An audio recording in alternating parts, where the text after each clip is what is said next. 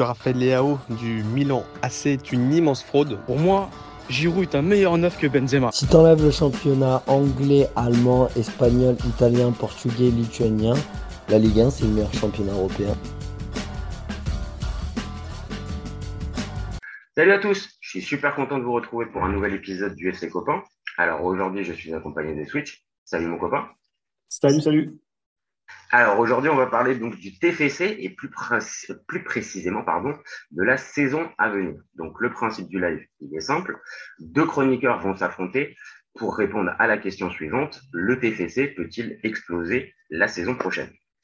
Euh, Je vais défendre la théorie du non, pendant que Switch, lui, va défendre la théorie du oui. On est toujours OK? On est bon. Alors, c'est parti pour moi. Je vais lancer mon petit chrono et c'est parti. Alors, sur le papier, le, le TFC a tout pour exploser la, euh, la, saison prochaine. Il y a un changement euh, d'entraîneur inattendu. Il y a des joueurs majeurs qui vont quitter le club. Euh, L'officialisation de la qualification en Coupe d'Europe, elle a tardé, elle a fini par arriver, mais ça, ça, ça a occupé un peu les esprits ces derniers jours. Le recrutement, on va pas se mentir, pour l'instant, il n'y a rien apporté de croustillant. Donc on l'a compris, l'enthousiasme né de la finale de Coupe de France et la victoire euh, face, face au FC Nantes, c'est un peu loin maintenant.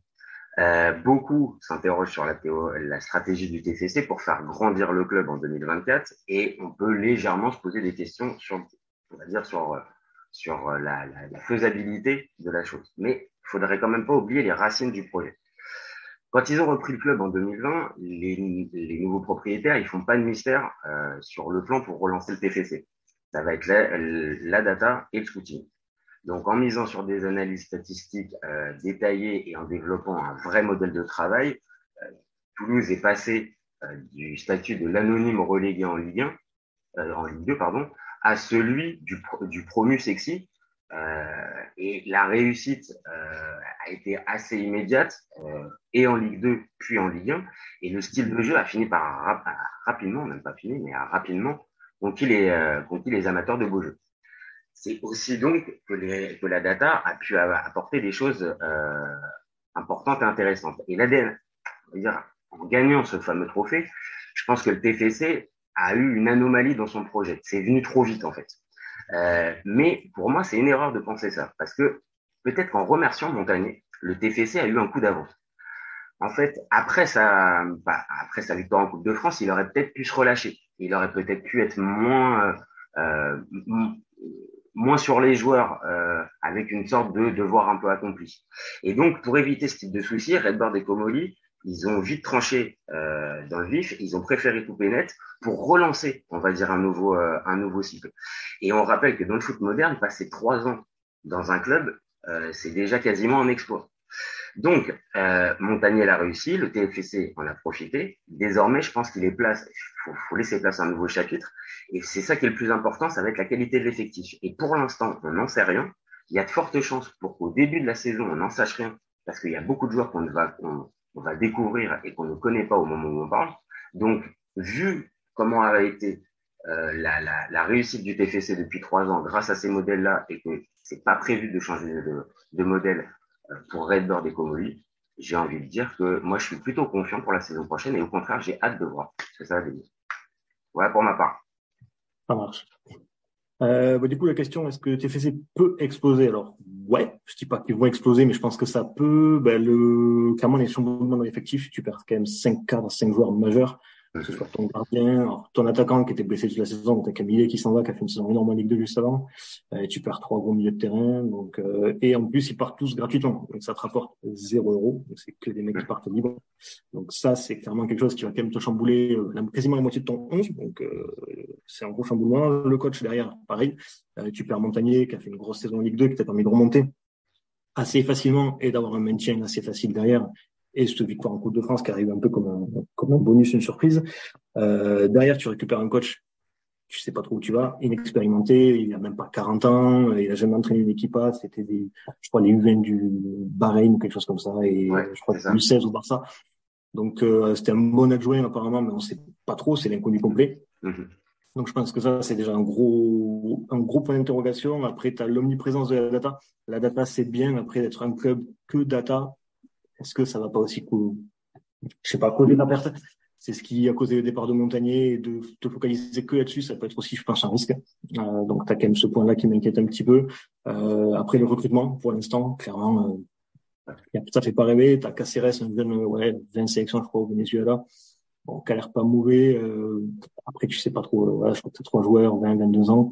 On sait pas trop où on va non plus niveau recrutement. La Ligue 1 qui va se resserrer un petit peu, tu passes à 18 clubs, donc tu as moins ce droit à l'erreur, tu as des équipes qui montent, le Havre Metz qui vont être dur à battre aussi, et, le maintien, ça va pas être gagné-gagné. Donc euh, je pense que ça va être une saison quand même assez, euh, assez compliquée. J'espère que ça va bien se passer, mais c'est quand même un gros chamboulement et c'est un risque en fait. Après une saison qui s'est passée, tu n'as aucune continuité quasiment, de tout chambouler comme ça. Ça peut exploser. J'espère pas, mais ça peut. Ok. Bon, écoute, je pense je pense que l'un et l'autre, on a, on a, on a des, on, a des éléments pour, pour, pour débattre justement sur la, sur la saison de, saison à venir Toulouse. Là où je te rejoins sur un truc, c'est que euh, ce qui m'inquiète un peu, euh, c'est que la, le, le CV du, du nouvel entraîneur, il, il m'interpelle. Euh, non pas que euh, on peut pas trouver des entraîneurs hors Ligue 1 et même hors grand championnat euh, qui peuvent euh, qui peuvent fonctionner. Tu vois, je, pense à Nice par exemple qui a pris un entraîneur italien qui était dans championnat dans le championnat turc. Bon, à la limite pourquoi pas.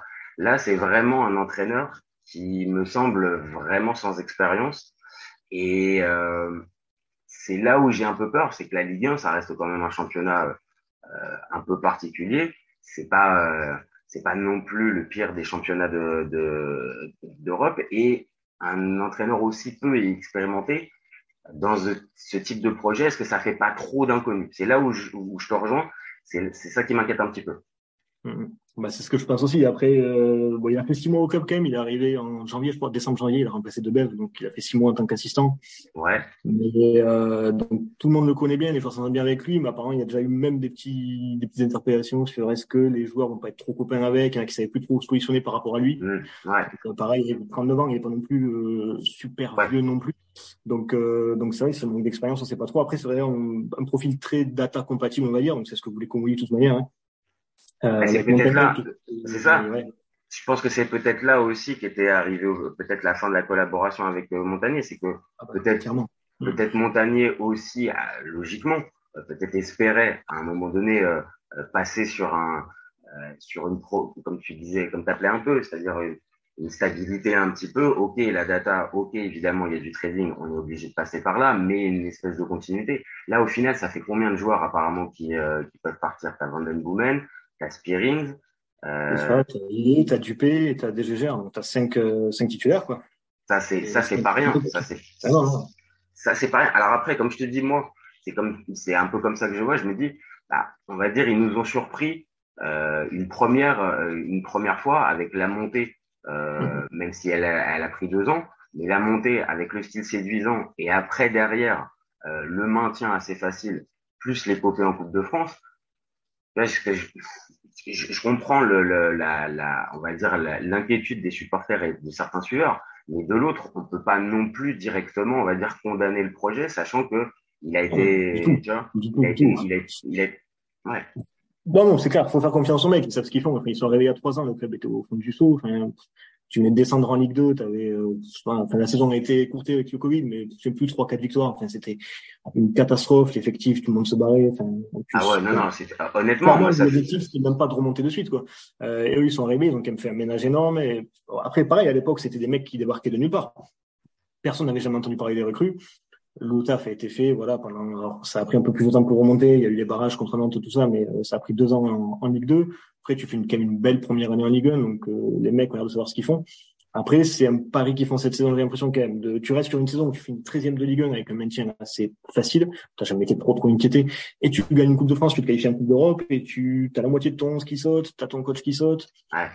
C'est c'est risqué, c'est vrai que ça aurait mérité peut-être un, peu plus de stabilité. Bon. C'est ça, c'est ça, un peu un peu plus de stabilité. Et pour moi, encore une fois, je pense que c'est ce qui a posé problème avec euh, avec Montagnier. Et après, il y a, il y a le dernier point, c'est-à-dire qu'il y a, il y a cette fameuse participation en Coupe d'Europe et mhm. que euh, forcément, logiquement, euh, je pense que Toulouse va vouloir la jouer, euh, la jouer à, un minimum à fond.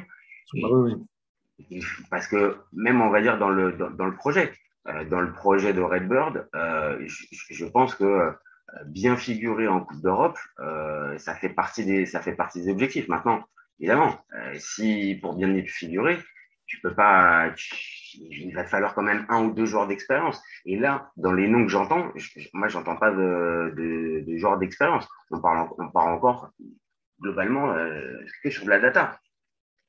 Mais c'est ça, c'est ça. Les trois joueurs qui arrivent, tu ne sais pas. Donc, euh, alors la data, récupérer des jeunes, c'est normal, c'est ce qui a été fait il y a trois ans. Après, si tu veux bien figurer en Ligue 1, te maintenir assez facilement et au moins essayer de passer les poules d'Europa League, si t'as pas deux trois cadres ou deux trois mecs qui ont un peu d'expérience euh, de, tout ça, ça va être compliqué quoi. Donc, ah, après, je pense que le projet Coupe d'Europe, il a, ça arrive trop tôt. Je pense que c'était pas prévu.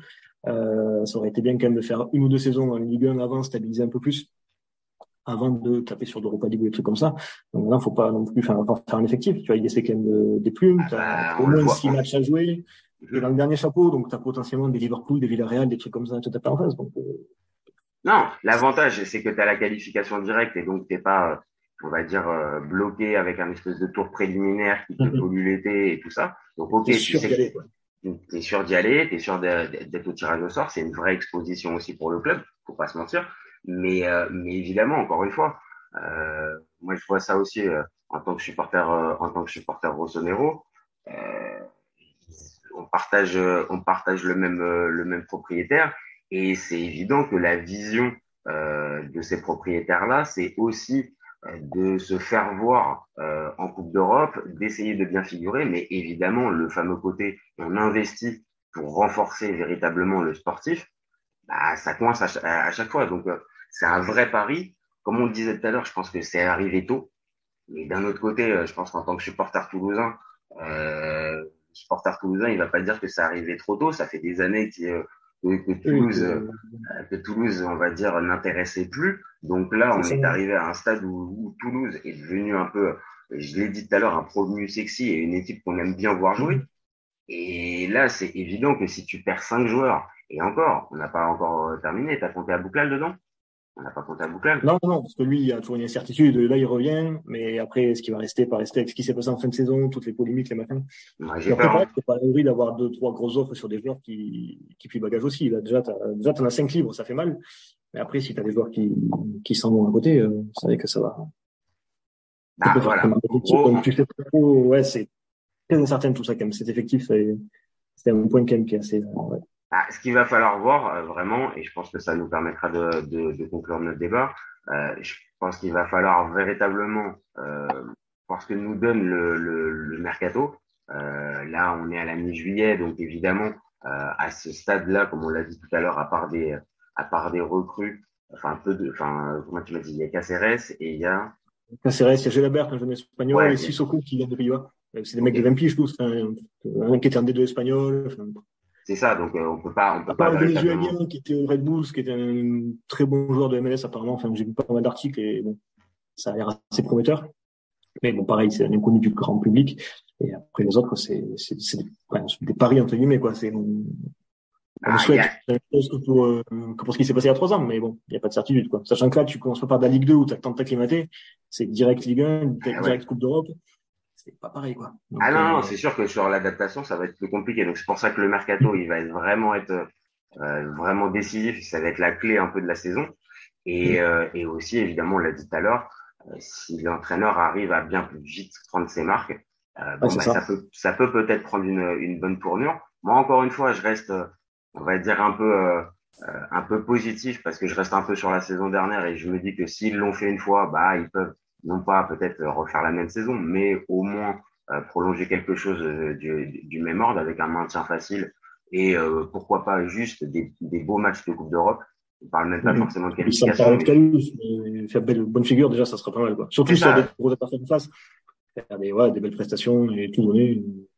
Pas avoir voilà, donc si, si, on part sur ce type d'objectif, je pense que encore une fois, malgré le contexte, Toulouse peut arriver à peut arriver à tenir. Maintenant, c'est vrai, le début de saison va être euh, capital et, et, on va vite voir euh, ce que, ce que peut nous réserver Toulouse. Mais allez, on va essayer d'être un peu positif pour eux et espérer surtout qu'ils représentent un peu correctement la, la Ligue 1 en, en Coupe d'Europe. Ah,